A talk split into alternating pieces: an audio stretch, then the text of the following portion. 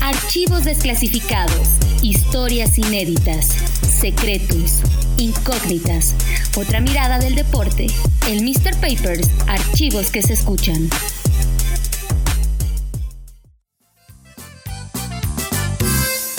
Ya llegó Jorge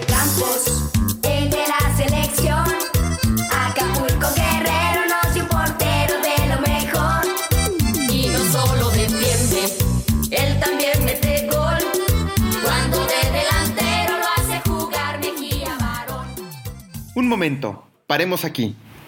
Todo lo que amamos de Jorge Campos, el portero mexicano que impuso una moda en los años 90, no era bien visto por la FIFA. ¿Un portero delantero? Una cosa era que el colombiano René Higuita metiera goles de tiro libre, pero otra muy diferente que un portero fuera delantero en un mismo partido y todavía peor para la FIFA que le fuera bien. El 18 de junio de 1994, las agencias informativas enviaron a los despachos de las redacciones un comunicado que anunciaba la batalla. El diario El País lo tituló de la siguiente manera, La FIFA contra Jorge Campos. Ese día, apenas unas horas antes, un grupo de periodistas le preguntó a Joseph Blatter, entonces secretario general de la FIFA, sobre la posibilidad de que el portero mexicano pudiera pasar de la portería a la cancha en el Mundial de Estados Unidos en el 94. La respuesta fue contundente. No. a Jorge Campos. Y la gente se con la salida de Jorge. Dice, vamos al frente. Y allá va Jorge. Ya entró. Pelota para Damián. Jorge ya está esperando el servicio. Para muchos, su estatura de 1,70 no correspondía al biotipo de un guardameta de calidad mundial, ni tampoco se creía que el mejor portero de México pudiera venir de practicar surf en las playas de Acapulco, y pocos lo tomaban en serio por sus suéteres multicolores y extravagantes que él mismo diseñaba y que asemejaban a un arco iris. Me vio, en un equipo? me vio este, el Chino Estrada, Luis el Chino Estrada, un jugador que fue seleccionado nacional. Me vio jugar en, la tercera división del e- de su equipo, me llevó a entrenar y me vio y me dijo, dice, tú puedes jugar en primera división, de delantero o portero. Jorge inició su carrera profesional en 1988 con los Pumas de la UNAM, pero ¿sabían los aficionados del Cruz Azul que su equipo lo rechazó? Miguel Mejía Barón vio lo que los cementeros no. Los Pumas lo incorporaron a sus filas, y lo que siguió lo conocemos todos.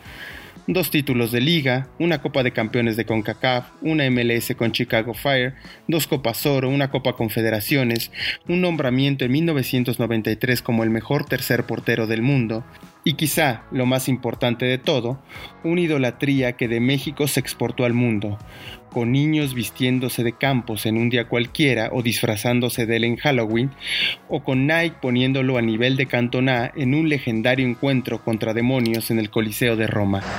どうしてね、一つ聞きたいんですけれども、ゴールキーパーとあんだけの俊敏なプレーのフォワードができるんですか Bueno, quiero, eh, quiero preguntar una cosa. ¿Por qué usted puede hacer tan bueno con dos papeles? Uno es como portero, otro es como delantero. Bueno, no sé si sea realmente bueno. Lo, lo he entrenado desde, desde niño y afortunadamente Su fama llegó hasta Japón, donde se convirtió en un ídolo. Incluso fue uno de los personajes del manga y el anime Captain Tsubasa, mejor conocido como Supercampeones. Imaginen, Oliver Atom contra Ricardo Espadas, o mejor dicho, Oliver Atom contra Jorge Campos. Jorge Campos es sin duda el mejor portero.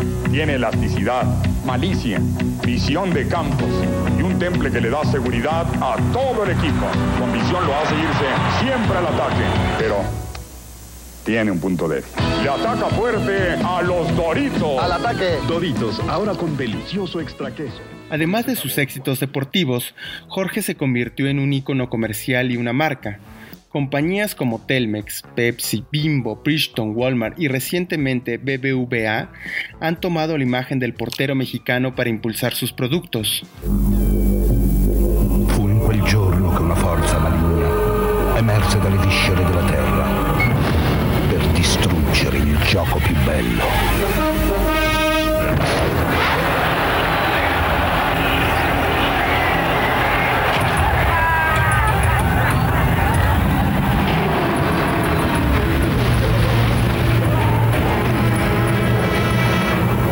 Friendly. Lo que acabamos de escuchar fue uno de los comerciales deportivos con mayor impacto de todos los tiempos. Los mejores futbolistas del mundo contra el equipo de Satanás en el Coliseo de Roma. Cortesía de Nike. Y claro, Jorge Campos estuvo allí.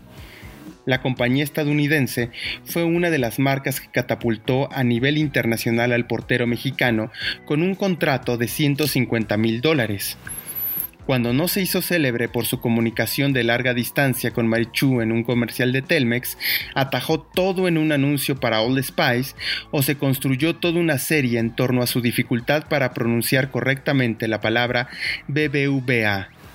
Para el entrenador argentino y ex técnico de México César Luis Menotti, Campo ya era un portero del siglo XXI cuando todavía no terminaba el siglo XX. Hay presión sobre el tirador. Este es Osvaldo. Vamos a ver. Campos y su responsabilidad. Raúl Rodrigo Lara no le dejó de hablar nunca al oído. Jorge Campos. Los últimos dos penaltis los han fallado, ¿sí o no? Sí, muy bien, de tres dedos. Con mucho estilo, Campos.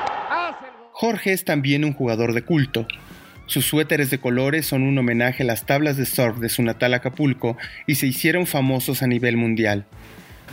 No es un asunto del pasado, siguen siendo ahora un objeto preciado y valorado. Si las marcas lo desean, también los aficionados. Para los coleccionistas, no hay objeto más preciado entre todos los deportistas mexicanos que el suéter autografiado que usó en el Mundial del 94. Su valor, 936 dólares unos 22 mil pesos según las casas de memorabilia deportiva. Si su talento lo llevó al éxito, su estilo lo convirtió en memorable. Si se analiza, Campos genera dinero hasta los aficionados. Cuando no es su suéter, son guantes autografiados por los que se ofertan 280 dólares o una simple fotografía por 140. Después del suéter se pueden hallar artículos de otros deportistas, como el short autografiado por el boxeador Julio César Chávez, con un costo de casi 800 dólares, o un jersey de Fernando Valenzuela de los Dodgers en 740.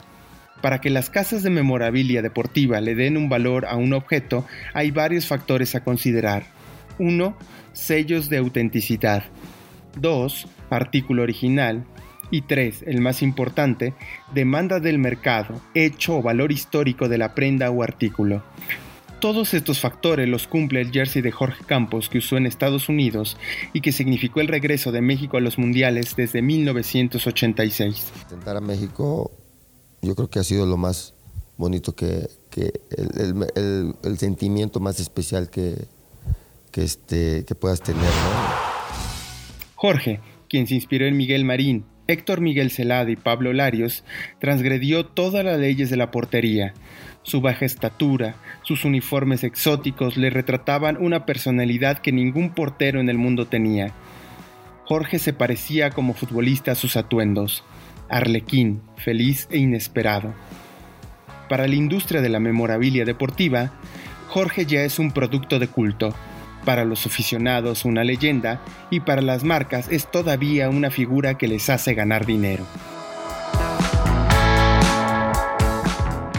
Este podcast se realizó con información del Mister, Cámara Húngara, La Afición, El Universal, El Gráfico, BBC de Londres y Japan Times.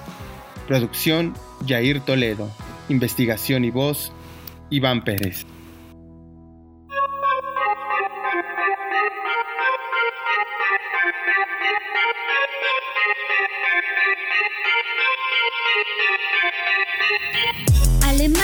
Coronó campeón gracias a su software. Pachuca genera su talento por computadora. El gobierno mexicano vigiló al periodista José Ramón Fernández. Todas las historias están en archivos y en el Mr. Papers te lo contamos. Escúchanos en nuestro próximo episodio.